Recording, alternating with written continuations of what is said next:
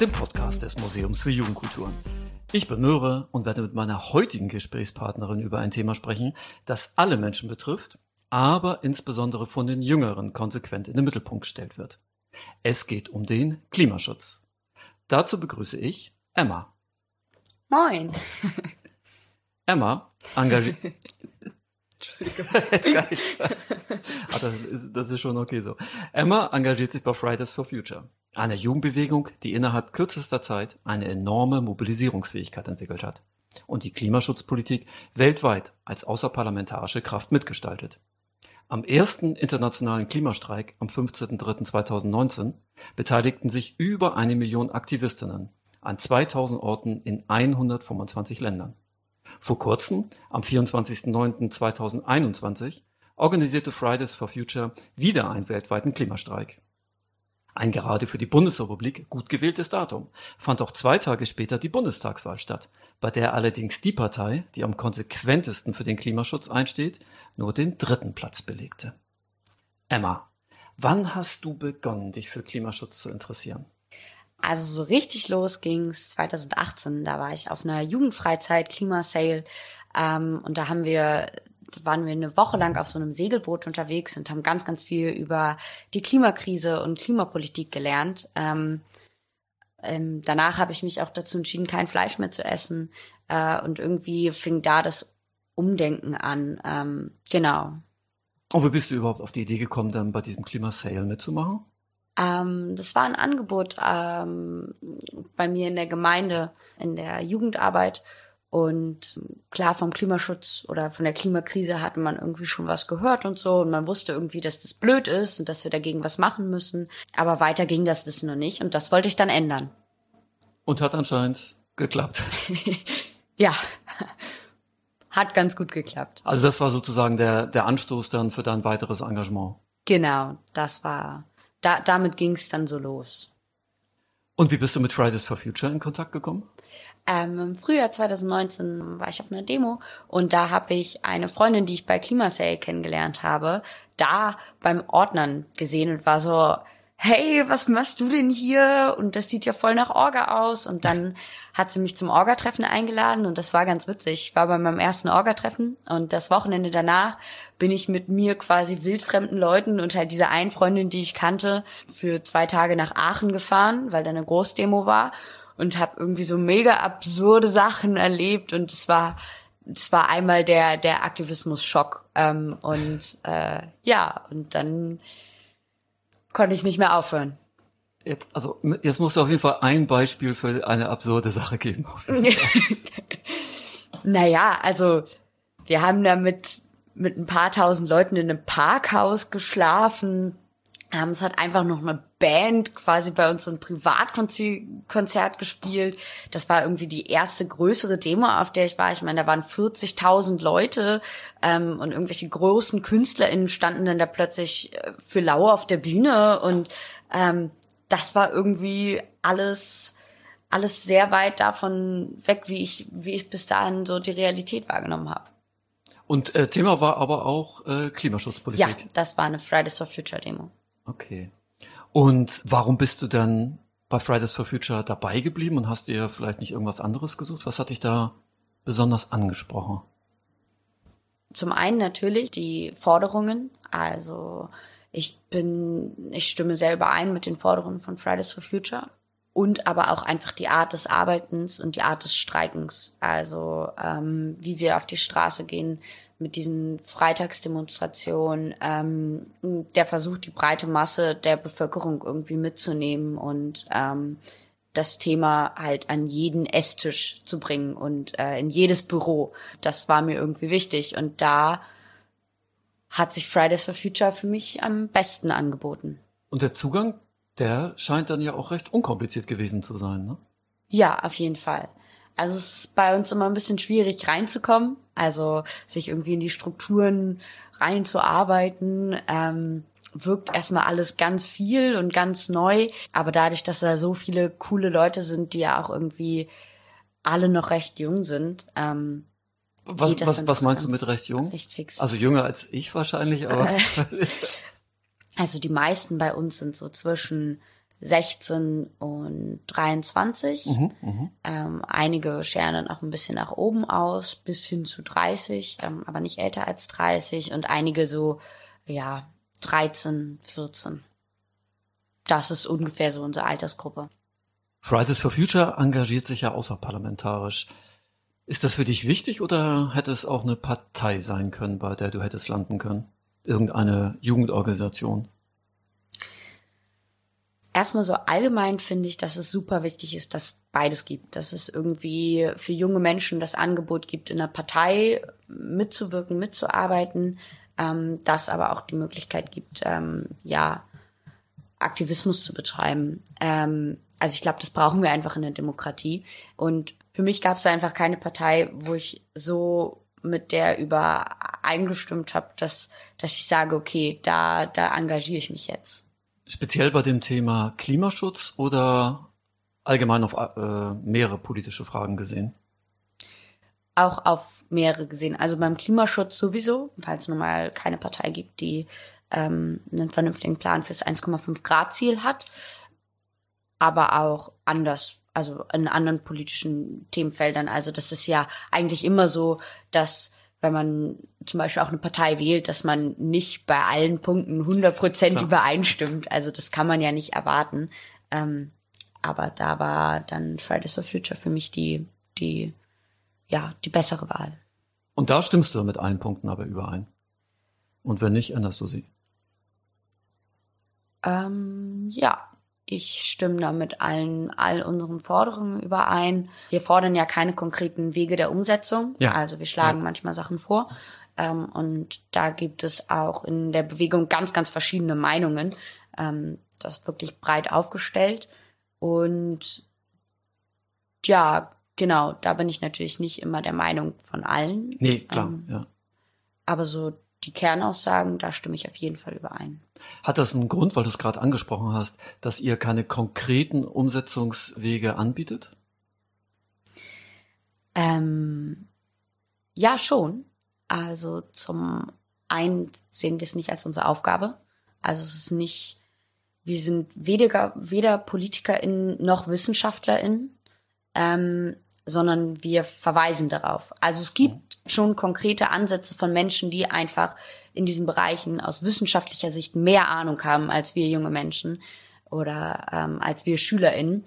Und wieso sollten wir uns dann da irgendwas aus dem Hut zaubern, ähm, ja, was, was gar kein Fundament hat. Ähm, genau. Ich glaube, du hast meine nächste Frage schon so ein bisschen beantwortet, aber ich stelle sie natürlich trotzdem. Was sind dann für dich die Hauptaufgaben von Fridays for Future?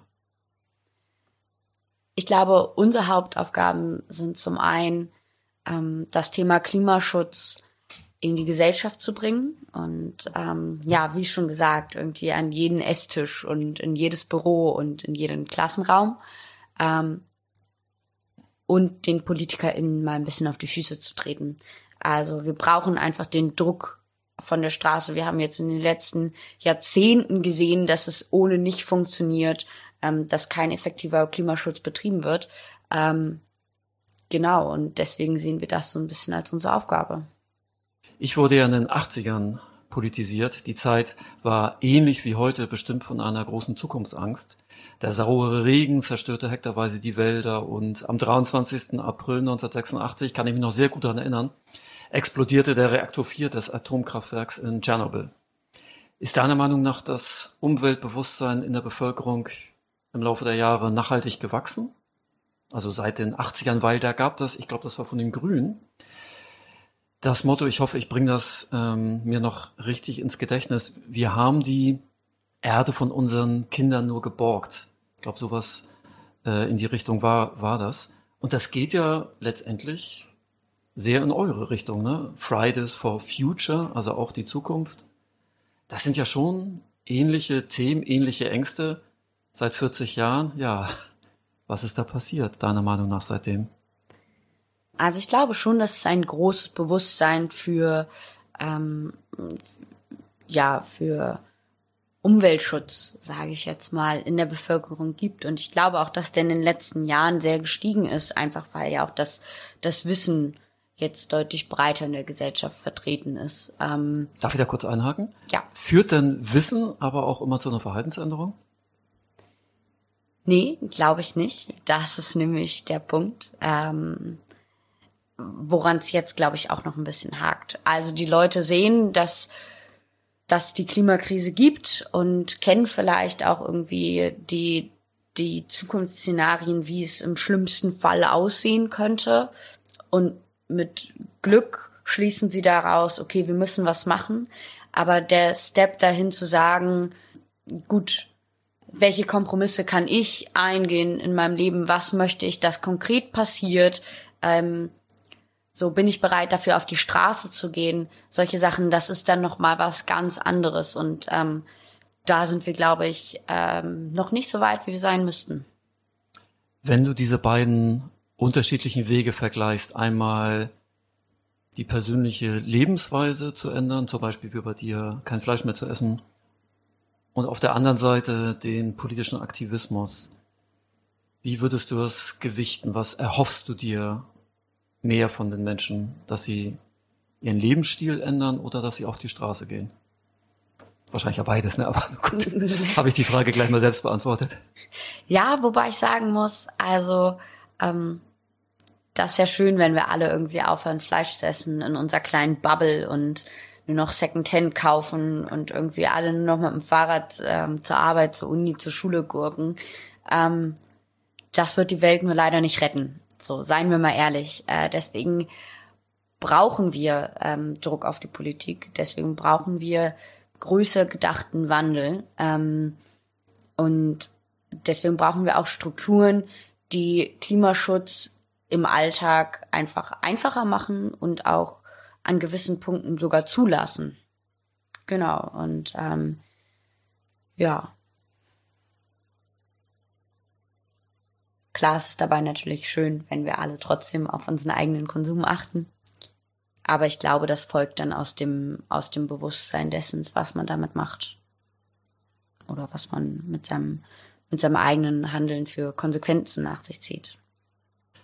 Wenn ich dabei an die Grünen denke, also wenn wir jetzt mal auf die Parteipolitik schauen, den Grünen wird dann ja von anderen Parteien, also zumeist konservativen Parteien, ja oft diese Verbotspolitik dann vorgeworfen, wo es ja genauso um die persönliche Lebensführung geht. Also, dass Flüge teurer werden oder Benzin teurer wird. Was meinst du? Ist das für Leute für die Bevölkerung ein großes Thema oder ist das nur etwas, was parteipolitisch instrumentalisiert wird? Ich glaube schon, dass das ein großes Thema ist und dass das irgendwie, ähm, wenn man jetzt alles, was in diesem Programm steht, umsetzen würde oder ähm, dann dann würde das natürlich einen Einfluss auf unser Leben nehmen. Man muss sich nur fragen, wird unser Leben dann wirklich schlechter oder wird es nur anders? Und ich glaube, was ähm, ja in Deutschland generell viel zu wenig passiert. Ähm, dieses irgendwie kritisch mal mit den eigenen Privilegien auseinandersetzen. Also wieso darf ich für einen Sparpreis kurz nach Berlin fliegen ähm, und damit die Lebensgrundlage von kommenden Generationen mit zerstören? Also die ganzen Sachen mal so ein bisschen in Verhältnis setzen. Ähm, außerdem geht es hier nicht nur darum, ähm, bei, bei solchen Wegen zum Klimaschutz Dinge zu verbieten, sondern gleichzeitig andere Strukturen zu schaffen. Also ne, ähm, autofreie Innenstädte, aber verbesserten ÖPNV. Du hast ja eben gesagt, das Umweltbewusstsein in der Bevölkerung scheint gestiegen zu sein. Aber warum hat sich dann in der Politik so wenig getan? Also bei den Menschen, die Entscheidungen treffen, die uns alle betreffen? Ähm, ich glaube, zum einen ist das, wir haben es jetzt im Wahlkampf gesehen, dass so ziemlich alle Parteien ja, Klimaschutz irgendwie auf ihre Agenda gesetzt haben. Ganz viel von Klimaschutz gesprochen haben und ähm, teilweise dann von ja, wirtschaftlichem Klimaschutz und all solchen Dingen. Ähm, also Thema auch so New Green Deal. Genau, also so, so, ja, solche Sachen halt. Und da muss man sagen, wenn man da nicht sich wirklich ins Thema eingelesen hat, ähm, können diese BerufspolitikerInnen das einfach sehr überzeugend rüberbringen. Ja. Dass das, was sie da sagen, irgendwie ja vernünftig ist und guter Klimaschutz und ähm, uns die Zukunft rettet. Das ist aber in den meisten Fällen einfach Quatsch.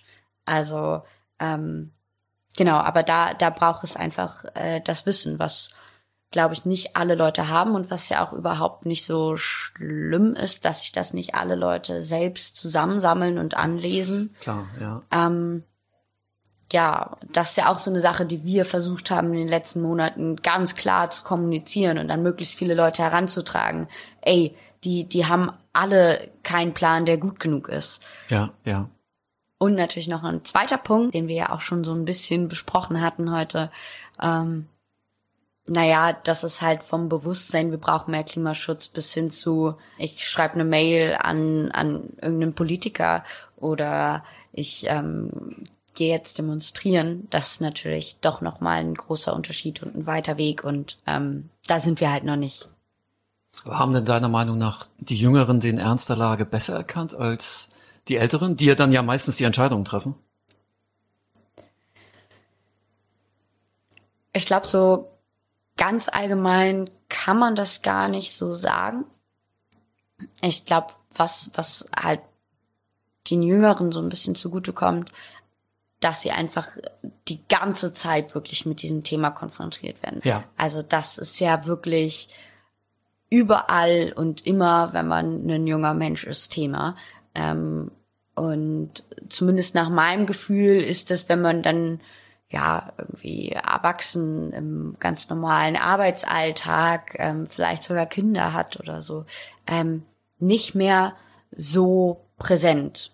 Zumindest nicht in der Form, wie es jetzt gerade bei uns jungen Menschen ist. Und das schafft, glaube ich, schon ein kleines Ungleichgewicht. Weil sich der Fokus bei älteren Menschen dann durch die persönliche Lebenssituation verändert oder wie meinst du das? Nee, ich, ich meine jetzt einfach, weil wir ähm, zum Beispiel in der Schule oder im Verein oder ja auch Fridays for Future, ähm, das ist ja einfach eine sehr junge Bewegung. Das heißt, junge Menschen tauschen sich darüber dann ja doch noch mal häufiger aus oder auch auf Instagram, also auf den, in den sozialen Medien. Ähm, das ist ja da immer und überall Thema auf YouTube. Ähm, genau, also ob man will oder nicht. man bekommt Klimaschutz auf den Tisch und ähm, man soll darüber sprechen. Genau, und zumindest in meiner Vorstellung ist das, ähm, naja, also man lebt ja immer so ein bisschen in seiner kleinen Bubble. Und ich nehme das so wahr, dass das bei jungen Leuten, gerade durch solche Sachen wie Schule, Ausbildung, Studium, dass diese Bubbles noch so ein bisschen mehr ineinander überfließen. Ja, ja. Und man hat irgendwie sehr, sehr viel Kontakt mit sehr vielen unterschiedlichen Menschen und deswegen gezwungenermaßen dann auch irgendwann ähm, immer Kontakt zu Themen, mit denen man sonst keinen Kontakt hat. Ja, ja. Ähm, und in meiner Vorstellung ist das so, wenn ich dann irgendwann in meinem 9-to-5-Job bin ähm, und ähm, irgendwie Kinder hab und ähm, keine Ahnung, jeden Montag mit meinen Freundinnen noch laufen gehe oder so, dann, dann wird dieser Kreis. Hast Entschuldigung. Schönes Zukunftsszenario für dich persönlich. ähm, ja, das ist jetzt nicht mal persönliches, aber so, okay. so mal ich, einfach aus der Luft gegriffen. Ich bin beruhigt, ich bin beruhigt. Entschuldigung. ähm, dann, dann wird dieser Kreis ja doch ein bisschen enger mhm. an mhm. Bekannten und Freunden und ähm, die verschiedenen Themen, mit denen man sich beschäftigt, damit ja auch. Und ich glaube, dass es so dann doch mehr Leute gibt, die schon ein bisschen, ein wenig älter sind, die ja nicht so den Kontakt zum, zum Klimaschutz, zur Klimakrise finden. Kannst du eine Einschätzung also über dein persönliches oder erweitertes Umfeld hinaus, wie das Thema dann bei jungen Leuten ankommt. Du hast ja gesagt, alle werden damit konfrontiert. Aber interessieren sich dann auch wirklich alle dafür oder gibst du auch welche, die dann sagen, keine Ahnung, ist ja mich halt nicht die Bohne, ich fliege halt nächste Woche für 40 Euro nach Malle. Ja, also in meinem Freundeskreis, da stecke ich doch sehr in meinem in meiner Aktivisti-Bubble. Okay. Ähm, okay. genau, da ist natürlich großes Thema, aber in der Schule habe ich auch viele Leute in meiner Klasse, die, ja, für die das nicht so ein großes Thema ist. Also mit denen ich schon auch häufiger mal darüber spreche und auch irgendwie Diskussion führe, ähm, aber wo die Meinungen dann doch auseinandergehen. Also da sind einige dabei, die sich sehr bewusst sind, was die Klimakrise ist und ähm, was die im Zweifel mit sich bringt, wägen das dann für sich ab und entscheiden sich dann trotzdem für solche Sachen wie in den Urlaub zu fliegen, ähm, was ja auch jeder für sich machen muss und das finde ich auch ähm, sehr in Ordnung. Und dann gibt es aber auch Leute, die sagen, ja, ja, aber äh, mein Motorrad, das ist so cool und mit 130 über die Autobahn und mm, ja, also da habe ich schon auch einfach alles dabei. Und wie, wie kannst du diese Leute erreichen oder würdest du sagen, okay, das akzeptiere ich jetzt halt so? Also das zu akzeptieren fällt mir sehr, sehr schwer. Ähm, und ich versuche es, die zu erreichen. Und ähm, also ich glaube, zu, einem, zu einer Verhaltensänderung oder zu einem Gegenargumentieren, ähm, dass das irgendwie nicht so zielführend ist, wann dann, weil sich dann so zwei Fronten bilden Ja, und die Leute ja. dann direkt dicht machen und naja, man, man kennt das ja aus Diskussionen. Ich versuche es einfach immer wieder auf den Tisch zu bringen und vielleicht auch irgendwelche Infos mit in Gespräche reinzubringen, an die die sonst nicht rankommen. Also irgendwas zu ähm, ja zu Parteipolitik und wie die so mit Klimaschutz umgehen, ähm, aber auch einfach ja ganz stumpfe Fakten zu, zu CO2-Ausstoß und ähm, zur Klimakrise im Allgemeinen. Da würde ich dir ganz gerne noch eine allgemeinere politische Frage stellen. Ich habe so den Eindruck, dass in den letzten zehn Jahren die jüngeren Leute eher wieder so ja konservative Meinung vertreten, dass klassische Rollenbilder vertreten werden, dass, wie du es eben auch so ein bisschen äh, skizziert hast, dass so eine berufliche Karriere im Mittelpunkt steht. Liege ich damit richtig oder wie sieht das aus? Du bist ja näher dran ja, als ich. Ja, also ähm, das Wahlergebnis der, der ErstwählerInnen spricht da natürlich leider Bände. Ähm, da haben wir ja gesehen, dass die FDP ganz schön viele Stimmen abgeholt hat. Das hat mich, aber das hat mich dann auch wirklich echt überrascht. Ja, Also, es, also in der Deutlichkeit. es hat mich sehr überrascht und auch ein bisschen, ein, es hat ein bisschen wehgetan. Okay, okay. Ähm, ja, ich empfinde das auch so. Ich, ich verstehe es auch gar nicht so richtig. Ähm, ja, aber, aber doch. Also gefühlt geht der Trend schon in die Richtung. Ähm, vor allem glaube ich, dass der Trend gerade sehr in, in doch zwei, zwei Lager geht. Also okay, okay. auf der einen Seite haben wir jetzt durch sehr viele junge Menschen, die sich politisch engagieren und auch ähm, für Klimaschutz, soziale Gerechtigkeit und ähm, solche Dinge einsetzen. Und auf der anderen Seite Menschen, die sagen, ich habe aber richtig Bock, irgendwie irgendwann dick Geld zu verdienen und mir ein Ferienhaus, ähm, keine Ahnung, irgendwo in der Karibik zu kaufen und so mein Leben zu leben, wie ich Bock hab. Ähm, ja, absurd. Du hast ja gerade schon erwähnt, dass du noch zur Schule gehst, habe ich zumindest daraus geschlossen. Mhm. Warum ist denn für euch der Freitag so wichtig? Da kannst du denn ja leider nicht zur Schule gehen. Genau, das wurde uns ja gerade auch am Anfang ganz oft vorgeworfen, wieso wir denn nicht einfach am Wochenende ähm, demonstrieren würden. Ähm, aber wir streiken ja. Also das ist ja ein Schulstreik fürs Klima. Und das ist ja genauso, als würde man Leuten in einer Gewerkschaft sagen, jo, wenn ihr hö- höhere Löhne wollt, dann dann, dann geht doch am Wochenende demonstrieren. Also da, da gibt's ja überhaupt gar keinen Druck. Und das versuchen wir halt mit diesen Freitagsstreiks aufzubauen. Und hat ja anscheinend auch funktioniert, weil sich ja andere darüber aufregen. Ne? Das ist Ja. dann ja quasi sozusagen ein sichtbarer Erfolg eigentlich. Ne? Ja, auf jeden Fall. Und wie geht ihr mit, äh, mit Kritik um? Zum Beispiel dann von Lehrerinnen, dass ihr dann Schule in Anführungsstrichen schwänzt oder dass der Stoff dann am besten noch nachgeholt wird?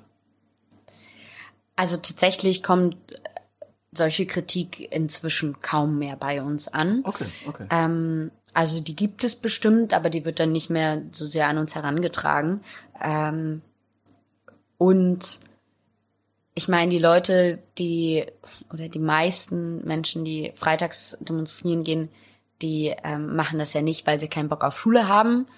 Ähm, das heißt, zumindest war das bei mir so oder ist es bei mir so, wichtige Fächer ähm, werden dann natürlich auch nachgeholt und da wird nachgearbeitet oder wenn ich eine Arbeit schreibe, dann, dann gehe ich da zur Schule oder Okay, jetzt in der okay. Oberstufe gucke ich, dass ich ähm, genau nicht zu viele Fehlzeiten mir einfach ansammel.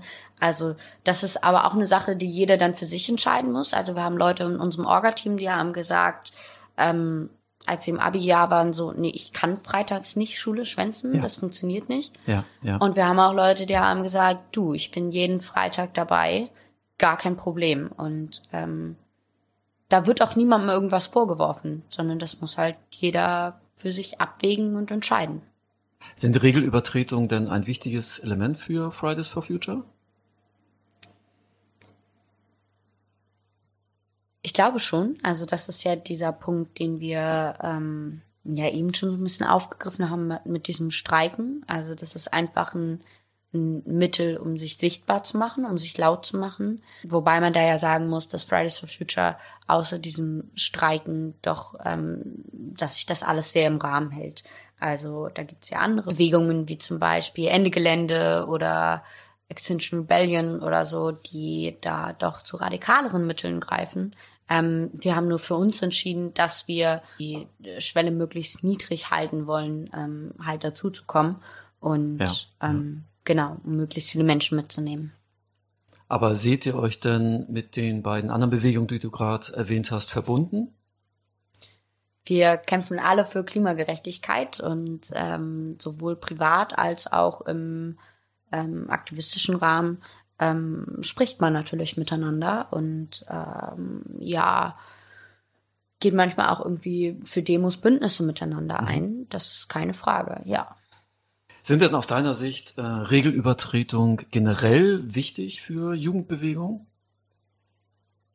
Ähm, aus meiner Sicht ja. Mm, Ich glaube, gerade wenn es wirklich Jugendbewegungen sind, also wie zum Beispiel Fridays for Future, ähm, muss man leider ein bisschen aufpassen, dass man nicht diesen Stempel aufgedrückt bekommt von irgendwie pubertierende Kinder, die meinen jetzt ein bisschen rumstressen zu müssen. Aber es ist halt auf der anderen Seite so, dass man sonst immer gesagt wird, pubertierende Kinder, die dürfen mal sagen, was sie wollen. Wir reden noch mal in fünf Jahren, wenn du dann erwachsen bist. Ähm, und irgendwann Ja. muss man sich ja Gehör verschaffen. Ja, und das ja. ist auf jeden Fall ein Mittel. Ist das denn sozusagen dieser Altersarroganz? Bist du damit oft in Kontakt gekommen? Also gerade dieses Beispiel, was du gebracht hast? Ja, sehr, sehr oft. Also solche Sachen wurden selten so konkret gesagt, aber man sieht das dann daran, wie, wie die Leute irgendwie einen so ein bisschen belächeln oder mit den Augen rollen oder sowas sagen wie, ja, komm, jetzt ist gut, so schlimm ist auch nicht. Ähm, das war schon, schon oft Thema. Hast du persönlich dann die Erfahrung gemacht, dass die Menschen dich an deinen Zielen messen? Also, dass sie genau schauen, machst du jetzt alles richtig, was Klimaschutz betrifft? Bist du da mal mit dem Auto gefahren oder da mal geflogen? Ähm, ja, das habe ich tatsächlich ähm, schon häufiger erlebt. Ich würde sogar oft sagen.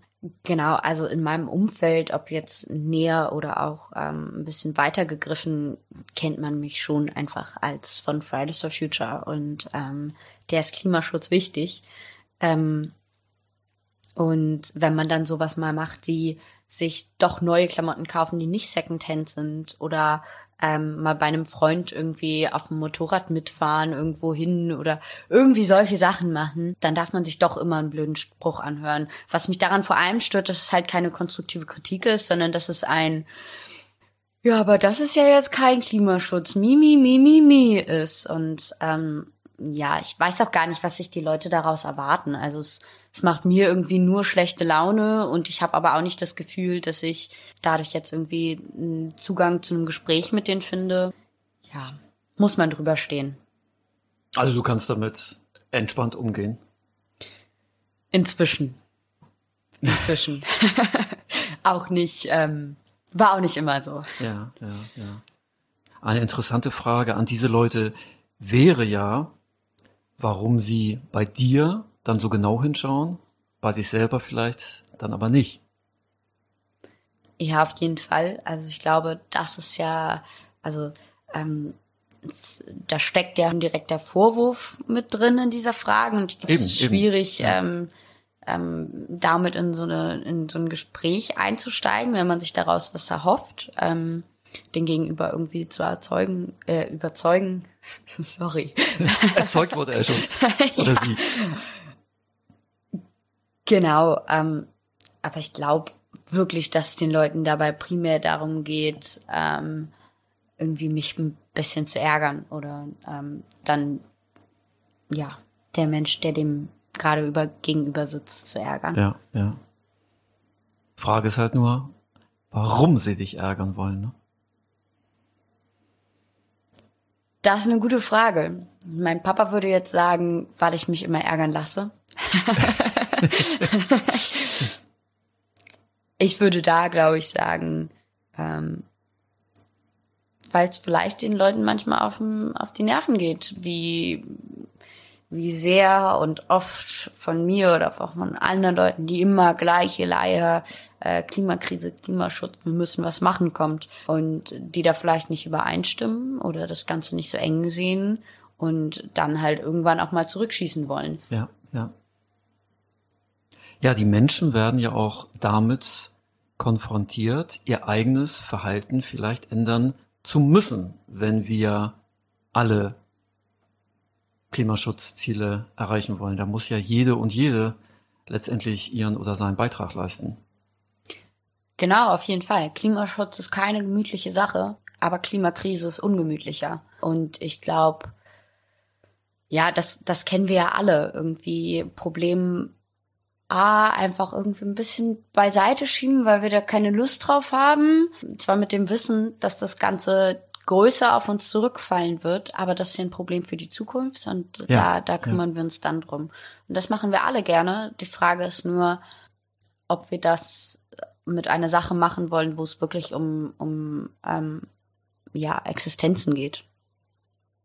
Ich finde, du hast das am Anfang des Gespräches gut formuliert. Du hast gesagt, das Leben wird nicht schlechter, sondern nur anders.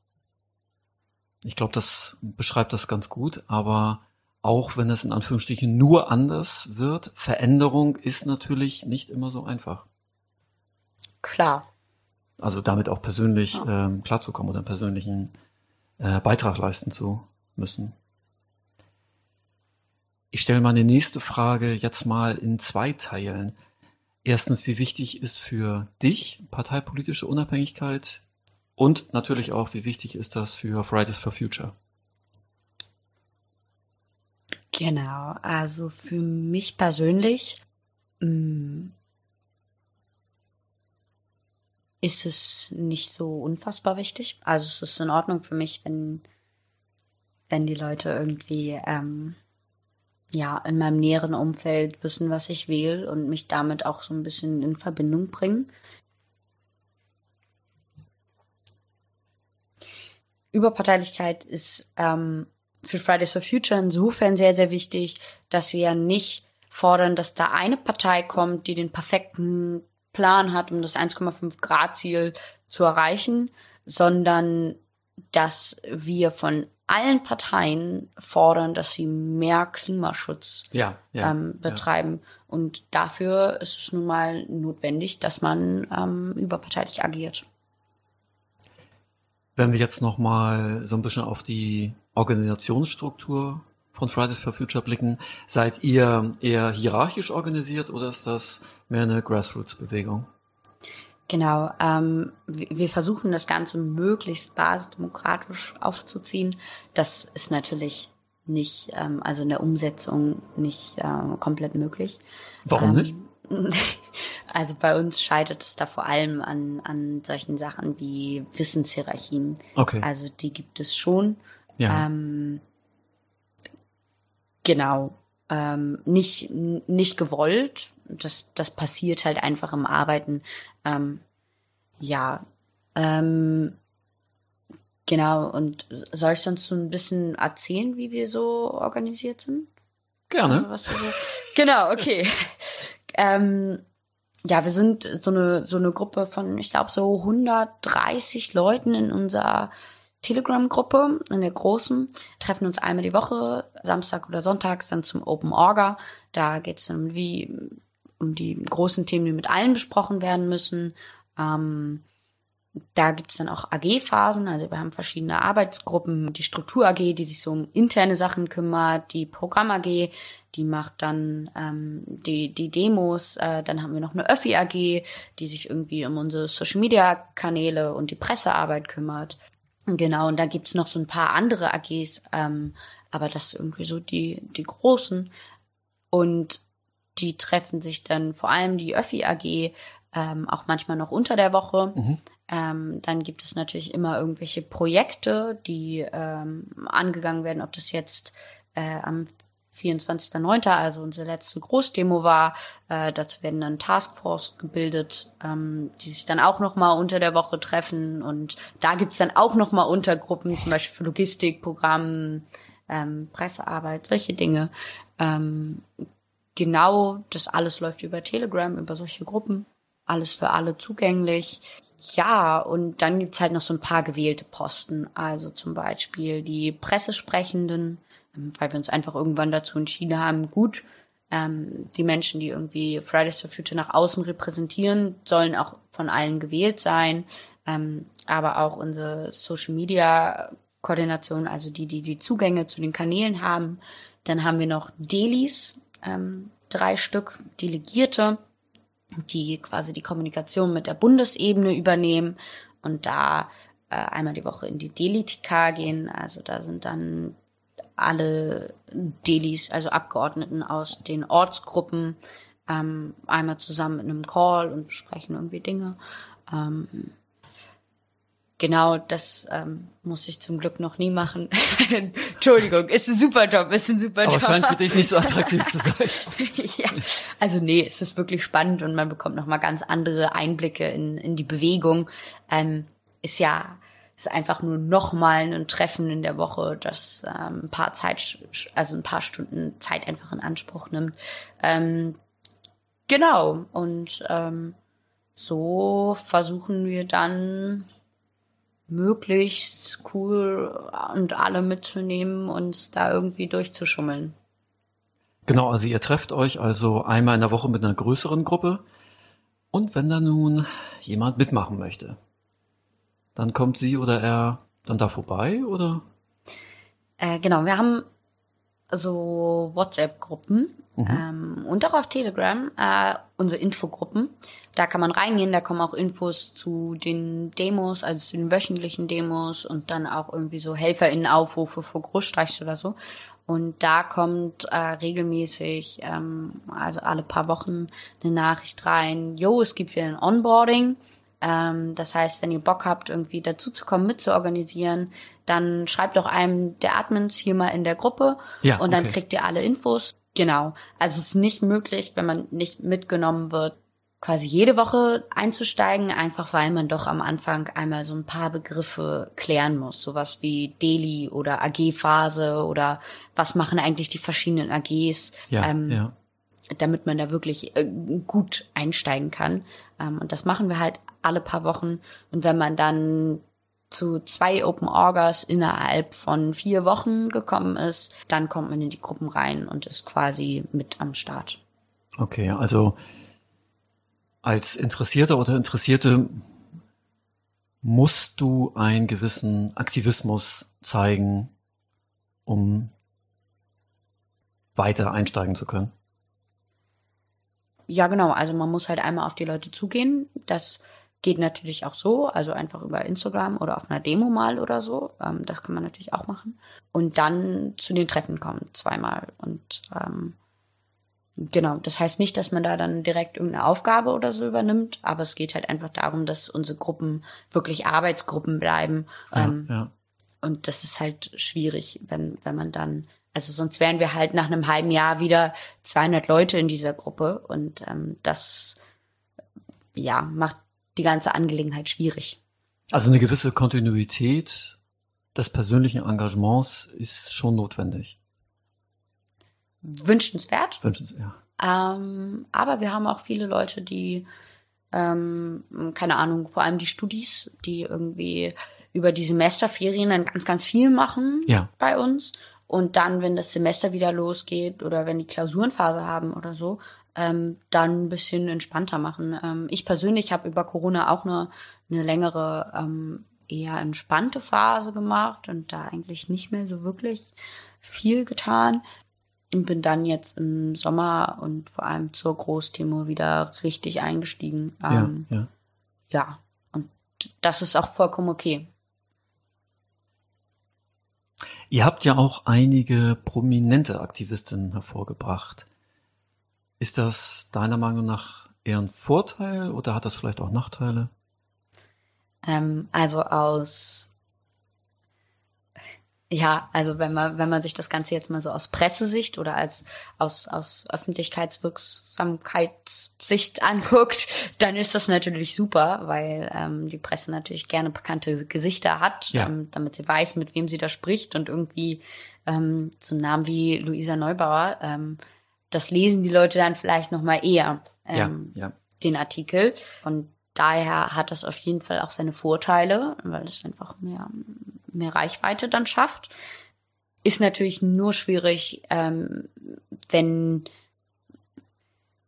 ja, das vielleicht so ein Bild, m, also das, das, hm, wie beschreibe ich das denn? Also ich glaube, viele Leute wissen gar nicht oder können auch gar nicht wissen, was da alles hintersteckt. Ja. Also, dass wir so eine Riesenbewegung sind, die so unfassbar divers ist, mit so vielen verschiedenen ähm, Meinungen und Lösungsansätzen und ähm, auch ganz verschiedenen Menschen und ähm, genau, dass das halt, wenn man diese groß, also wenn man halt diese diese Gesichter vor sich hat, dass das dann untergeht.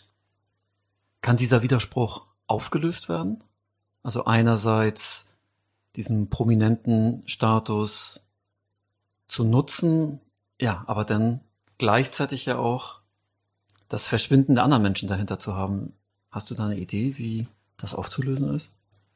Also wir, wir versuchen natürlich irgendwie immer über unsere Social-Media-Kanäle oder so auch mal andere Leute, die nicht Pressesprechende sind, vor die Kamera zu holen.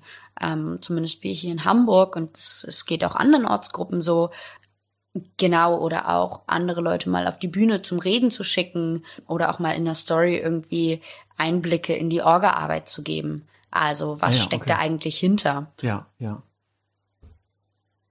Unser Kernthema ist ja heute Klimaschutzpolitik.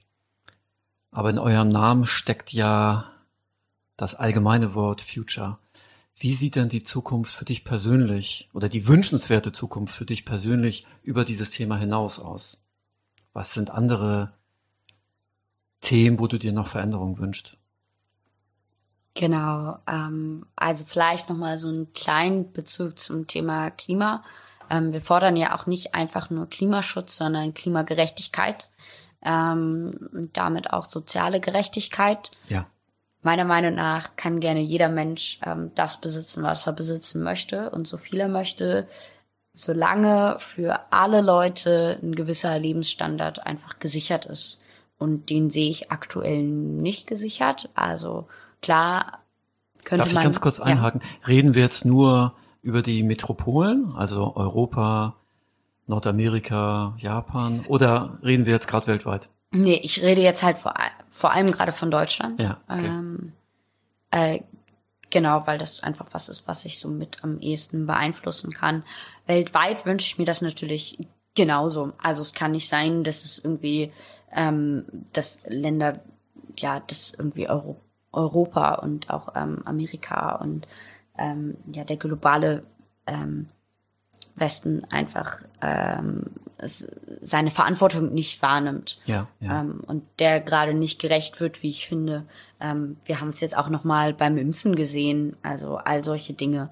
Genau, und da würde ich mir einen Wandel wünschen und äh, ja, das, das klingt immer so, so verträumt, aber ich finde, es passt ganz gut. Einfach ein bisschen mehr Menschlichkeit. Also ich habe häufig das Gefühl, dass, dass ich mir so in Debatten denke, also zum Beispiel auch zivile Seenotrettung bei solchen Dingen, boah Leute, was geht denn eigentlich gerade bei euch ab? Das, also, ähm, seht ihr nicht, wie absurd das gerade ist, worüber wir diskutieren? Also das ist doch, das ist doch ganz, also das ist doch keine Frage, ob wir den Menschen jetzt helfen oder nicht. Ähm, wir tun es natürlich. Ähm, so ist das zumindest in meinem Kopf. Vielleicht ist das auch ein bisschen naiv. Ähm, aber ich weigere mich da auch, das, das anders zu sehen. Ähm, ja, vielleicht eine etwas gerechtere Zukunft. Du hast ja gerade schon mal angedeutet, wie dein Aktivismus so die letzten Monate aussah. Ja, wie sehr prägt das dein Leben? Also sowohl zeitlich, aber als natürlich auch im Herzen und im Kopf. Ähm, ich finde die Frage immer ein bisschen witzig. Ähm, also ich musste. Ja, ich bin auch ein lustiger Typ. ja, das, das sowieso. ähm, ja, sehr. Also tatsächlich ganz schön, ganz schön toll. Also es ist einfach ein Herzensthema für mich. Ähm, das darf man, glaube ich, bei diesem ganzen Gewusel, Orga-Kram und der ganzen, ganzen Zeit, die ich und andere da reinstecken, ähm, nicht vergessen, dass, dass wir das nicht machen, äh, weil wir damit Geld verdienen oder nicht nur, weil es uns Spaß macht, ähm, sondern weil es uns wirklich wichtig ist. Und das Ganze ist natürlich auch irgendwie ein belastendes Thema und deswegen ja. nimmt dann das dann natürlich auch irgendwie ähm, ja mit, wenn man sich eigentlich gerade mit keinen organisatorischen Sachen beschäftigt. Ja, ähm, ja. Was bei der Arbeit bei Fridays for Future ähm, häufig so ein bisschen oder ich glaube, dass das äh, ist im Aktivismus oder in der freiwilligen Arbeit generell so ähm, unterschätzt wird von außen, dass die Arbeit ja nicht vorbei ist, wenn Orga-Treffen vorbei ist, ja, ja. sondern dass in der Bahn, in der Schule, ähm, kurz vorm Einschlafen, morgens nach dem Aufwachen, die ganze Zeit wird irgendwie, keine Ahnung, kommuniziert zwischeneinander, telefoniert, geschattet. Ähm, und wenn das gerade nicht der Fall ist, dann wird natürlich auch nachgedacht über ähm, Probleme und wie man die lösen könnte. Ähm, genau, und das wird dann doch sehr viel. Und fast bei mir persönlich oder auch ähm, vielen anderen, die ich kenne, so ist, ähm, dass ich da bei Fridays for Future einfach Freunde fürs Leben gefunden habe. Ähm, Sage ich zumindest aus der, aus, aus der heutigen Sicht. Und dass man mit diesen Menschen dann natürlich auch ganz viel Zeit verbringen will und auch außerhalb von organisatorischen Treffen irgendwie. Ähm, aber am Ende des, am Ende des Tages wird dann, wird dann doch noch ein bisschen über Fridays for Future gesprochen, auch ähm, wenn man sich dafür gar nicht getroffen hat. Ja, ja, ja, ja. Aber du hast zwei wichtige Punkte angesprochen, die in den bisherigen Folgen auch immer Thema waren. Ich fange mal mit dem ersten an, was du angesprochen hast, dass die politische Arbeit oder der Aktivismus ja auch eine belastende Seite hat. Auf jeden Fall. Auf jeden Fall.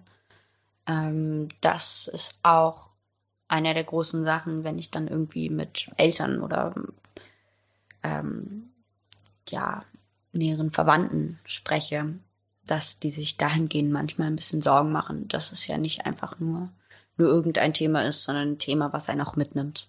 Ja, ja.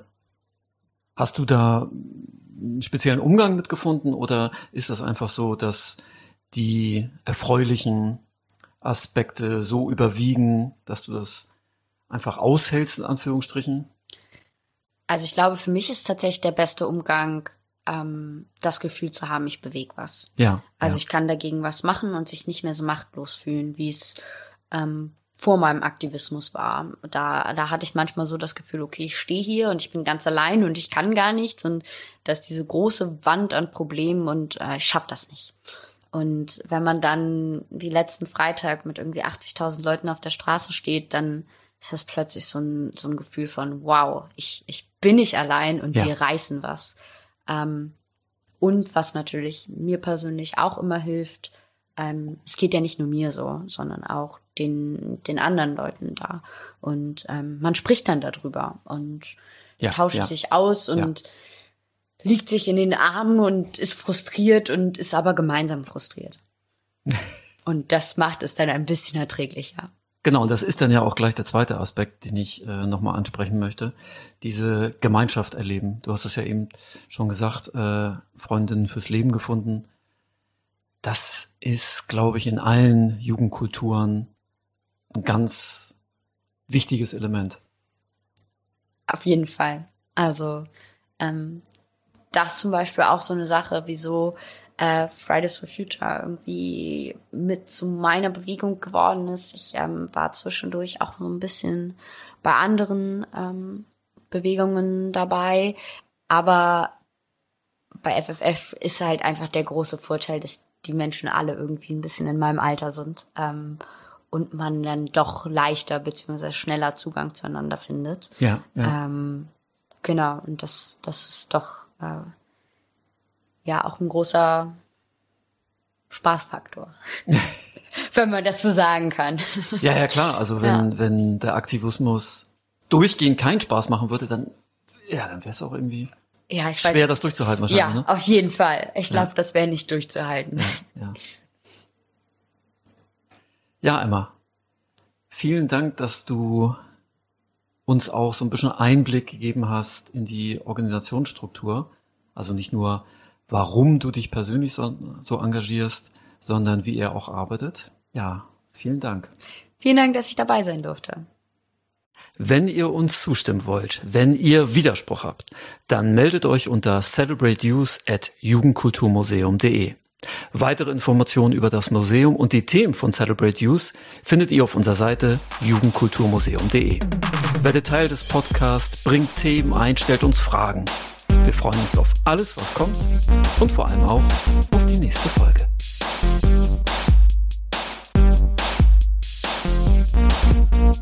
Musik